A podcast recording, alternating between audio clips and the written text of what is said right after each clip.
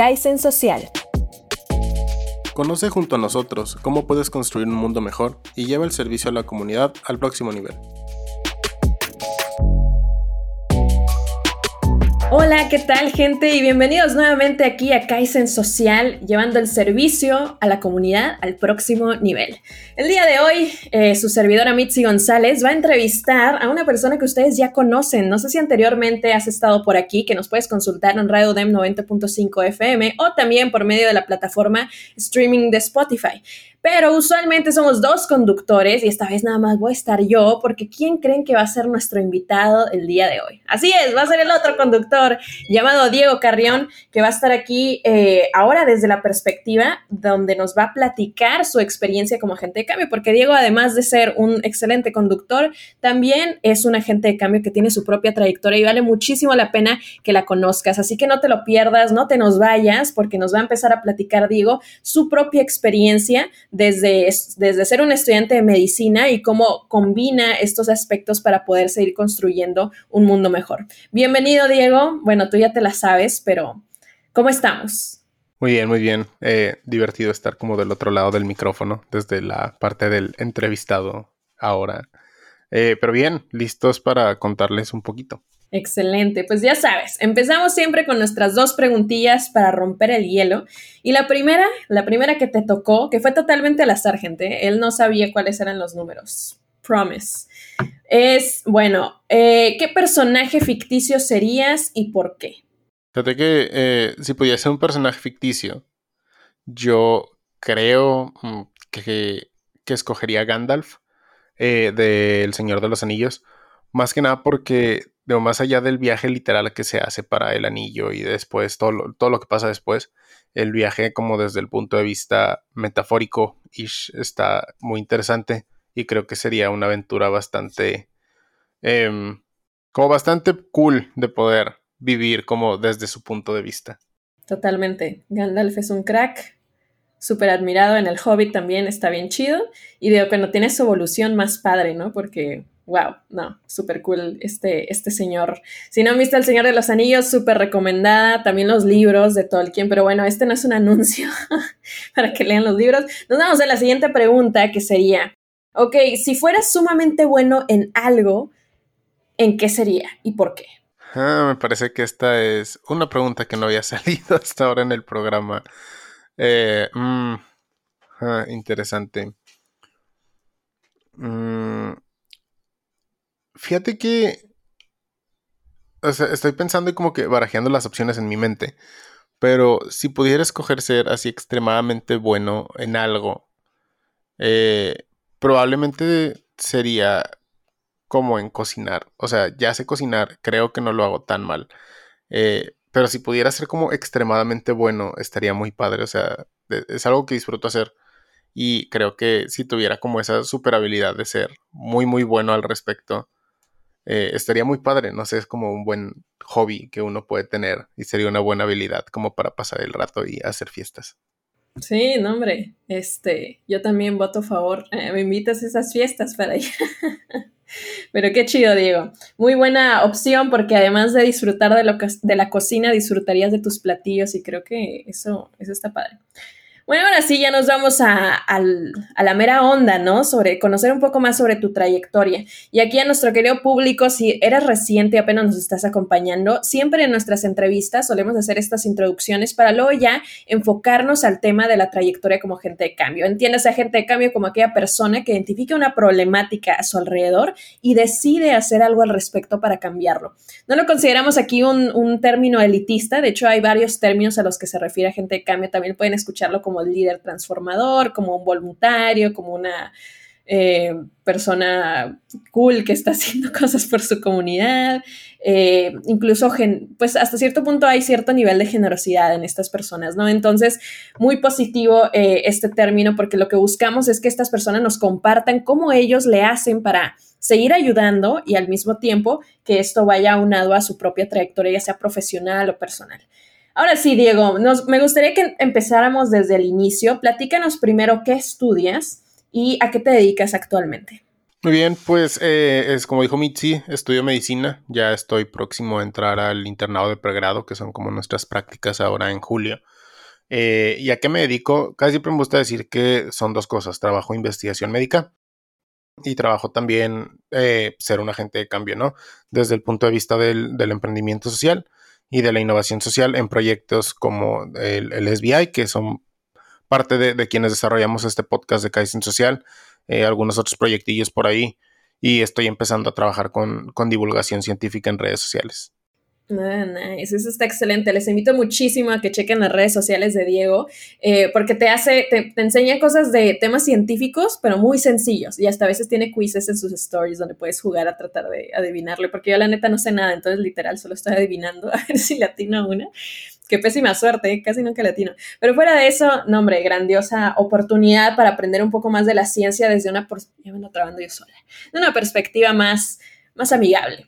Ahora bien, ahorita que nos platicas eso, digo, me gustaría que nos vayamos al pasado un poquito. Platícame un poco de tu historia. ¿Cuándo empezó ese interés en querer transformar tu alrededor o aportar o ayudar y, que te ha llevado a lo que estás haciendo ahorita? Fíjense que esta es algo que me gusta platicar mucho.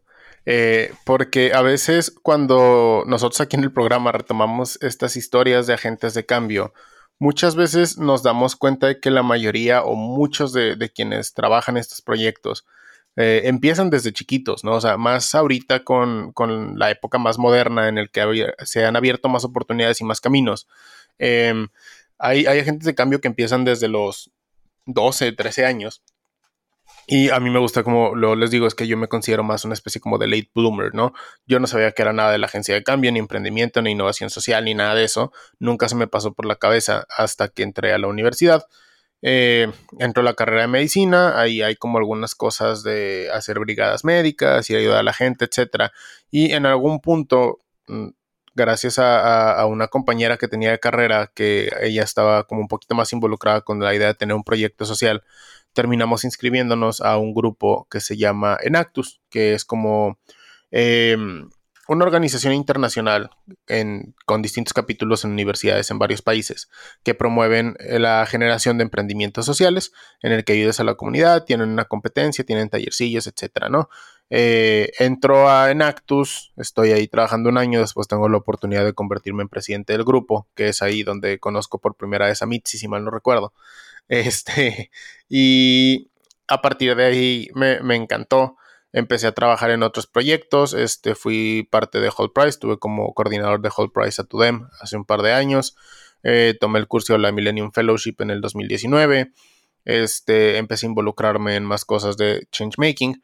Y digo, ese es como que el primer punto importante. Y el segundo fue eh, que entre todo esto de ir y venir y estar en Enactus y estar en todo esto, conocí a algunos mentores en la universidad que me empezaron a, guiar como por el camino del emprendimiento, ¿no? Uno de los primeros fue Jesús Escareño, quien ya, a quien ya tuvimos en este programa, y pues gracias a él tuve la oportunidad de empezar a involucrarme un poquito más con algunas cosas de Ashoka. Él fue como dentro de la universidad, fue mi primer contacto con el emprendimiento social. Tomé una clase que se llamaba Emprendimiento Social con él y a partir de ahí decidí que era algo que me gustaba, que me apasionaba bastante y me empecé a meter como hacia otras cosas.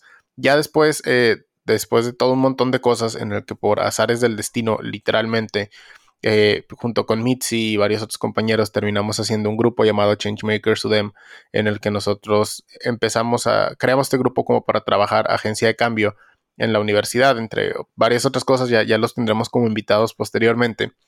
Em, encontramos a Yanis, que también ya la tuvimos en el programa y quien se volvió como otra figura importante de mentoría posteriormente. Y ya con ella fue que empezamos a trabajar lo que ahora es de Social Bond Innovation, algunos proyectos propios, varias cosillas por ahí. Entonces, eh, ha sido un camino como muy extraño, pero muy tardío, si lo queremos ver de esa manera.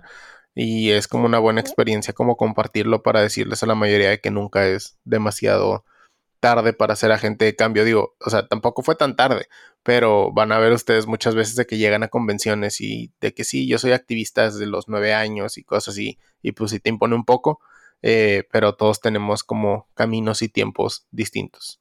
Totalmente, Diego. Y digo, o sea, yo creo que está súper bien que desde la universidad y sobre todo desde la carrera que estudias, que muchas veces como que ya se entiende que por el hecho de que estudias medicina ya estás haciendo algo pues positivo por la comunidad, ¿no? Y es muy curioso encontrar gente que todavía parte de la carga que implica estudiar medicina, porque sí puede ser muy demandante o, que te absorba mucho tiempo, eh, es muy curioso que todavía tengas como esta otra faceta, ¿no? De que aparte quieres estar generando otra clase de cambios desde una perspectiva de la medicina o a veces no necesariamente, lo que es totalmente válido, ¿no? Y yo creo que muy valioso. Bueno, ahora que nos platicaste un poquito de tu historia, Diego, me gustaría que me platicaras ahora ese lado de la investigación, porque supongo que a la par de que estabas haciendo esta clase de cosas de Changemakers, del grupo estudiantil, de Nactus, etcétera, tenía que ver algo el tema de investigación, ¿no? Supongo que pasó a la par. Cuéntanos un poco ahora, pero de la historia de Diego el investigador.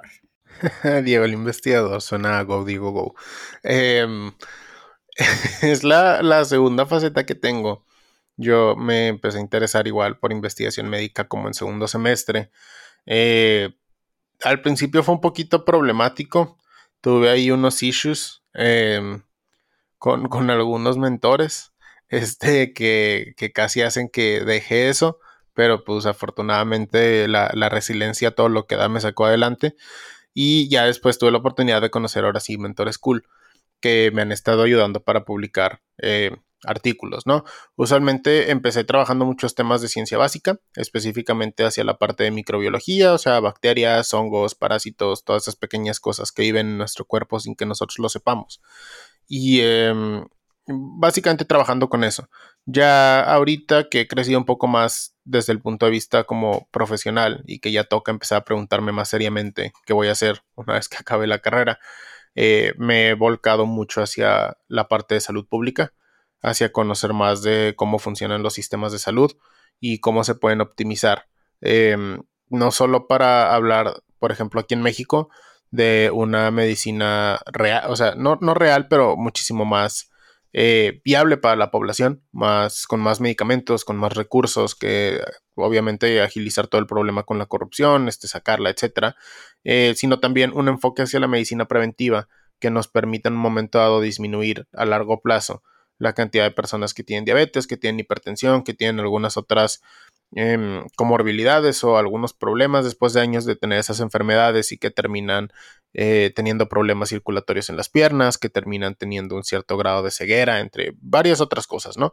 Entonces ya como que me llama la atención esa parte, me he estado buscando enfocar hacia allá, pero pues todavía estoy chiquito, entonces ya en un par de años veremos qué, qué procede en esa rama.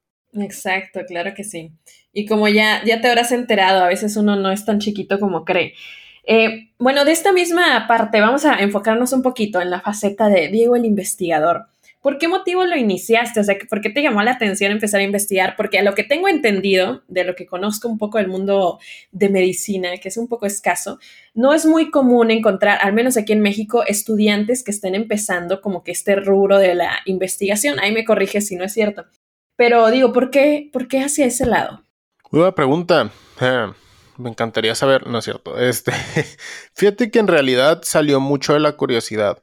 Eh, yo me considero una persona como curiosa slash creativa y a veces la medicina en el sentido de la práctica no nos permite ser muy creativos en, el sentido de cómo tratar a los pacientes y no podemos estar jugando ahí con hacerles tratamientos nuevos y modernos, ¿no?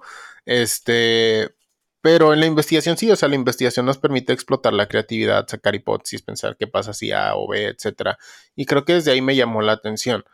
En realidad, yo no sabía si me iba a gustar o no, o sea, finalmente sí, porque creo que, como, les digo, o sea, creo que me permite un poco ser creativo. Y, y, en lo personal me gusta esta onda de estar pensando, de estar investigando cosas, de estar viendo qué, qué podemos hacer, qué podemos trabajar. Eh, y pues ya, o sea, en, realidad fue como un proceso de autodescubrimiento en el que me metí por curiosidad y terminó gustándome, básicamente. Ok, excelente. ¿Y consideras que tu trayectoria como agente de cambio sí se vincula al tema de la investigación? O sea, ¿has tratado de conectarlas o crees que es lo mismo? ¿O son dos cosas diferentes que tienes que, ya sabes, coser en un sartén distinto o cómo está la onda? Fíjate que yo eh, sí he tratado de vincularlo y principalmente en dos cosas. Primero, eh, por medio de la investigación desarrollamos algunas habilidades críticas, habilidades blandas, que son súper necesarias para la fundación o para nuestro trabajar no solo en la parte académica, sino en la parte personal y laboral a largo plazo. Cosas como pensamiento crítico, eh, como pues, lectura crítica, como saber redactar literalmente textos en, ciertos formatos. Eh, pero sobre todo la parte de pensamiento crítico, que creo que es una de las cosas que más nos hacen falta en la sociedad moderna. Eh, y por el otro, el fin último de la investigación, que creo que muchas veces tenemos esta idea de que la investigación se hace nada más en un laboratorio, se saca un resultado, todos aplauden, ganan dinero y se van a dormir, ¿no? Eh, en realidad, el fin último de, la investigación es que tenga un uso aplicable dentro de la sociedad, ya sea por medio de alguna figura como pueden ser patentes en algunos casos, o como puede ser el desarrollo de políticas públicas si estamos trabajando Em, situaciones orientadas a la salud pública, ¿no? En realidad varía mucho de, lo que podemos hacer, pero al final del día, y esto sí, como que tenganlo en mente, si, si escuchan hablar de gente que hace investigación o cosas así, no, no lo hacemos por hacer. En realidad lo que se busca es generar un fin último para la sociedad. Y yo creo que por eso em, algún investigador puede encajar en, en, la definición que tenemos de agente de cambio, ¿no? Porque al final está buscando como un bien más grande. Sí, totalmente. Digo, de hecho, los, los países que se podrían considerar que tienen más, em, pues más recursos en cuestión de tecnología, de temas de salud, hasta cierto punto, países desarrollados, y lo pongo entre comillas, eh, porque pues es un tema debatible, ¿verdad? Eh, em, pues son los que le invierten a la investigación, a la educación y todo eso, y esos países pues digo, tienen otra forma de vida, ¿no? Y creo que desgraciadamente en México, ahí me corriges, Diego, si no, no hay tantos estímulos para la investigación como en otros lugares o como se podría. Digo, creo que el país tiene el potencial para invertirle más a eso, pero desgraciadamente no está ocurriendo. Y dicho desde esa perspectiva, dinos, Diego, ¿por qué sigues haciendo esto del tema de la investigación? Cuéntanos eh, un ejemplo de, de tu historia de investigadora que te haya dicho, es que tengo que seguir haciendo esto porque vale la pena, o sea, he visto los efectos o no sé, no sé cómo fue tu experiencia, platícanos. eh, mira, me, encantaría decirte que he visto los efectos aplicados de una investigación que haya hecho, pero te estaría mintiendo. En realidad son procesos que llevan años. Em, creo que, o sea, lo he seguido haciendo porque le tengo fe a que en algún punto se pueda encontrar algo que, que puede mejorar la calidad de vida. Y dos, porque como dices, o sea, México, siendo el país que somos y considerando que históricamente nunca se le ha invertido a ciencia, ni a tecnología, ni a investigación, y que en este cambio de gobierno no fue la excepción, o sea, se puso peor. Eh, creo que hace falta continuar como con el trabajo de, de, de, ser investigador o de tratar de demostrarle un poquito a la gente que, que seguimos ahí, ¿no? Em, la otra es la pandemia. En realidad, eh, todo lo que pasó con el COVID-19 nos ha enseñado un poco de que la investigación es necesaria y de que el financiamiento a todo este tipo de protocolos médicos, de diagnóstico, de tratamiento, de prevención con las vacunas, las medidas como el cubrebocas, la sana distancia, el uso de gel, este, todo lo que hemos descubierto del virus, desde que se transmite más por aire que por una cosa contaminada, la progresión que hemos tenido desde que al principio de la pandemia lavábamos todo lo que traíamos del súper de que con cloro y ahorita ya como que no lo haces tanto porque sabes que no afecta mucho, pero pues que sí hay otras cosas que afectan más.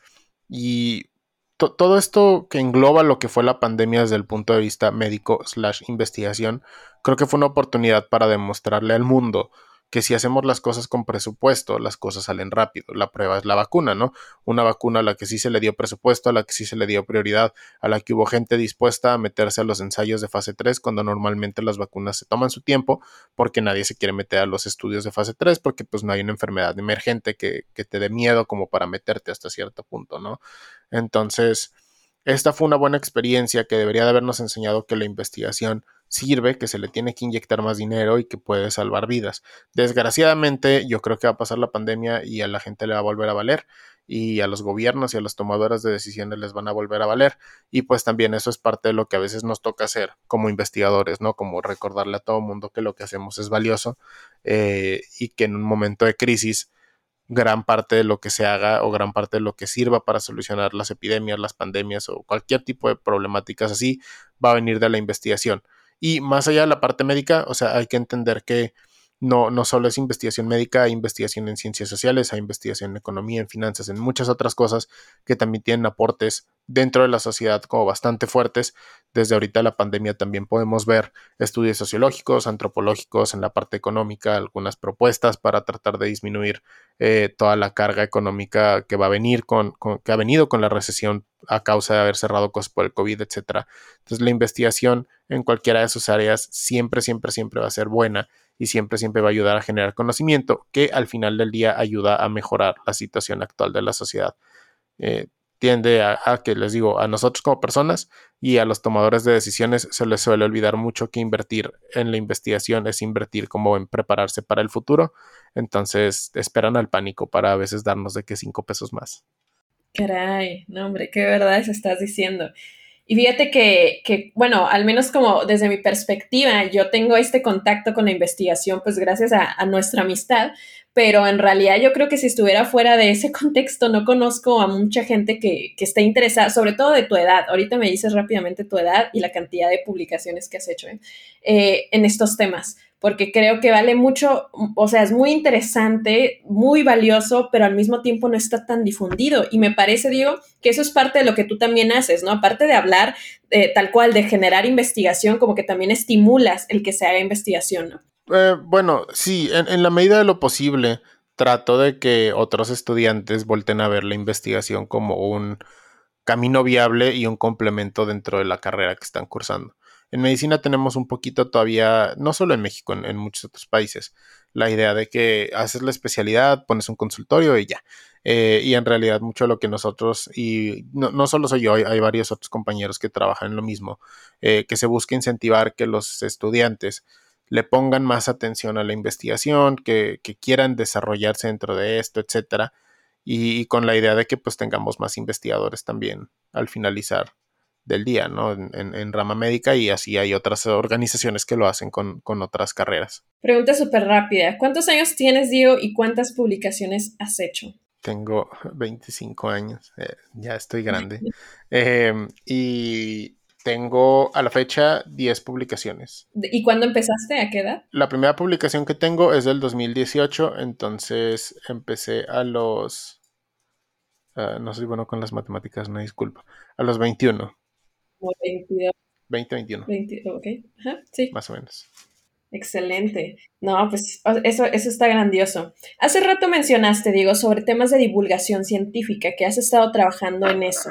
¿Esto se vincula al tema de investigación? ¿Por qué lo empezaste a hacer? ¿Esto tiene que ver con ser agente de cambio o es tu conexión entre la investigación y tangiblemente estar difundiendo estos temas? ¿Qué es eso de lo que estás trabajando de divulgación científica? Es, un poco de ambos, ¿no? Es esta parte, como mencionabas, del puente entre la investigación y ser agente de cambio, entre muchas otras cosas. La divulgación científica es algo en el que, ah, yo lo estoy iniciando en realidad, es una cuenta muy pequeña, hacemos muy pocas cosas, pero hay algunas otras cuentas, eh, principalmente en España. En España hay una, una cultura más hacia la divulgación científica, también hay otras aquí en México. Y la idea es que científicos o profesionales le expliquen a la gente en general en términos sencillos, porque a veces los médicos tendemos a hablar como que en términos así muy raros, este, cómo funcionan ciertas cosas, o digo, hay de todo, ¿no? La divulgación científica va en todas las ramas del conocimiento. Eh, un ejemplo de, por ejemplo, de hasta cierto punto divulgación científica muy importante en Estados Unidos es Hank Green. Eh, no sé si lo han escuchado por ahí. Él es hermano de John Green, que es el que escribió los libros de eh, in Our Stars, me parece, bajo la misma estrella. Y él creó en YouTube una plataforma que se llama Crash Courses, donde dan cursos así como muy generales para gente que está en la prepa de ciencia en, en general, ¿no? Y él a partir de ahí se ha vuelto una de las figuras más importantes en la divulgación científica, en la que, por ejemplo, hasta donde yo sé, él no ha publicado ningún artículo científico, pero su trabajo consiste en hacer que la ciencia eh, sea más atractiva para jóvenes y que los adultos que ven sus videos puedan comprender a grandes rasgos avances tecnológicos complejos como son el CRISPR, que es una tecnología de reingeniería genética, ¿no? Eh, básicamente es eso, ¿no? O sea, ese es como lo, que llamamos de, la divulgación científica. Hay de todo, hay desde gente que tiene Instagram, YouTube, hay gente que publica libros acerca de, esto. Varía muchísimo, pero la idea es eso, hacer la ciencia más entendible para que eventualmente más gente eh, ayude a pedir más fondos para la misma. Ok, excelente. Bueno, ya nos estamos acercando al final de, este programa, pero yo creo que hay muchísimo más que platicar, digo, porque todavía me falta, no alcancé ni a cubrir el tema de tu trayectoria en Changemakers y SBI y eso que has hecho. Este, pero yo creo que nos vamos a ir entonces a que nos cuentes un fracaso o algún error que hayas tenido que te haya ayudado a aprender algo en tu trayectoria y luego nos vamos a un logro, ¿va? Muy bien, un fracaso, muchos. Este, mira, más allá de un fracaso, eh, porque de verdad han sido muchísimos desde un chorro de rechazos de artículos científicos que no se publican en las revistas en las que quieres, hasta ese problema que tuve con el, mentor de investigación en el segundo semestre que casi me hace dropearlo todo. Em, hasta los fracasos en la parte de emprendimiento, de que sacas emprendimientos. Yo a, la fecha he tratado de iniciar como dos emprendimientos sociales y hay dos que murieron. O sea, el, el SBI Project creo que fue el primero que, que, jaló un poquito mejor porque sigue vivo y los otros sí pasaron a mejor vida. Este, hay, hay muchas cosas, ¿no? O sea, yo, yo, creo que más que decirles así como un super fracaso, porque hay varios, eh, es la idea de que fracasar en general es algo normal todavía tendemos mucho a verlo como algo muy malo. Eh, y en las pláticas que doy, por ejemplo, en la parte de investigación, siempre les digo de que, o sea, los artículos se los van a rechazar, o la muestra se les va a morir, o la cosa que están sembrando va a decidir que no quiere crecer. Eh, o sea, son cosas que pasan al día a día y lo importante no es como que, va a sonar una frase motivacional de Facebook, pero lo importante no es de que cuántas veces te caigas, sino cuántas te levantas. Este, porque literal, o sea, yo, yo sé que suena así esas cosas que mandan de piolines, pero, pero la cosa es así, al final del día, el fracaso es parte del camino que tenemos, tanto como agentes de cambio, como estudiantes, como cualquier persona en el mundo humano, y es necesario se, me fue como decirlo, pero hacerlo parte de ti y a partir de ahí como que tomar las lecciones que te está dejando, ¿no? O sea, desde quizás no ser tan confiado con algunas cosas hasta, o sea, pueden ser lecciones como medio así, medio interpretativas, hasta en un punto con los artículos científicos literalmente ahí te escriben de que esto es lo que está mal, corrígelo, ¿sabes? O sea, muy, muy literales, ¿no? Entonces, yo, yo me iría por eso. Y de logros, que, que creo que voy a adelantarme a tu pregunta. Eh, creo que el logro más interesante que he tenido en mi camino como agente de cambio ha sido que Ashoka nos invitara eh, a Mitzi y a mí y a otros compañeros a una cumbre mundial de premios Nobel de la Paz en el 2019 en Mérida. Yo nunca me imaginé que me fueran a invitar a algo de eso, la neta. Este, en, en la vida me imaginé que nos fueran a invitar a algo así. Eh, creo que ha sido una de las experiencias más padres que he tenido, no sé qué diga Mitzi, este, pero poder convivir como con, con premios Nobel de la Paz eh, de una manera muy, cercana, este, ha, sido una experiencia única de la que de verdad nunca me imaginé que podría ser parte y menos invitada por una organización tan grande.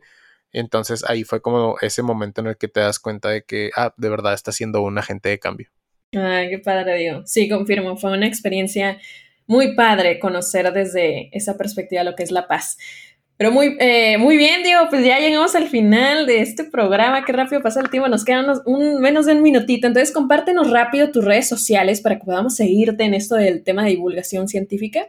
A ver, platícanos. Muy bien, eh, pueden encontrarme en Instagram como arroba Diego96CA y esa es la arroba que uso para todo. Entonces, si pueden encontrarme en Facebook, Twitter, TikTok. Em, y LinkedIn, por si alguien es más profesional. Este, también hay una red social ish para investigadores que se llama ResearchGate, ahí de que literal nada más es Diego Carrión Álvarez.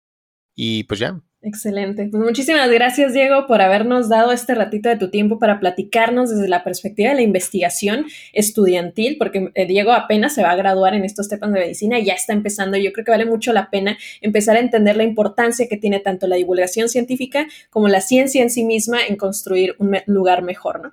Eh, bueno, pues ya es todo. Muchísimas gracias. Nos vemos el próximo lunes a las 10. No se les olvide aquí en Radio DEM 90.5 FB y muchas gracias. Kaizen Social. Conoce junto a nosotros cómo puedes construir un mundo mejor y lleva el servicio a la comunidad al próximo nivel.